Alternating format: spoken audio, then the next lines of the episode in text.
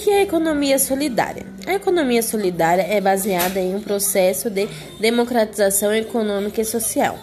É aplicada por incentivos que trabalham no modelo de autogestão, ou seja, iniciativas administradas por próprios integrantes e não pelo governo ou iniciativa privada.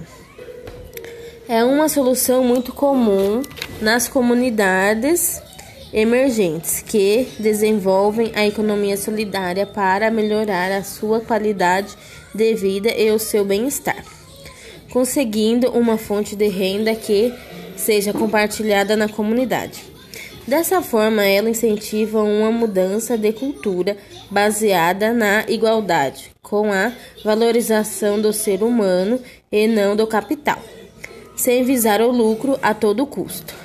A economia solidária está diretamente relacionada ao cooperativismo e funciona com base na coletividade de, produ de produção, distribuição, gestão e comercialização, o que a torna uma das delações de trabalho convencionais.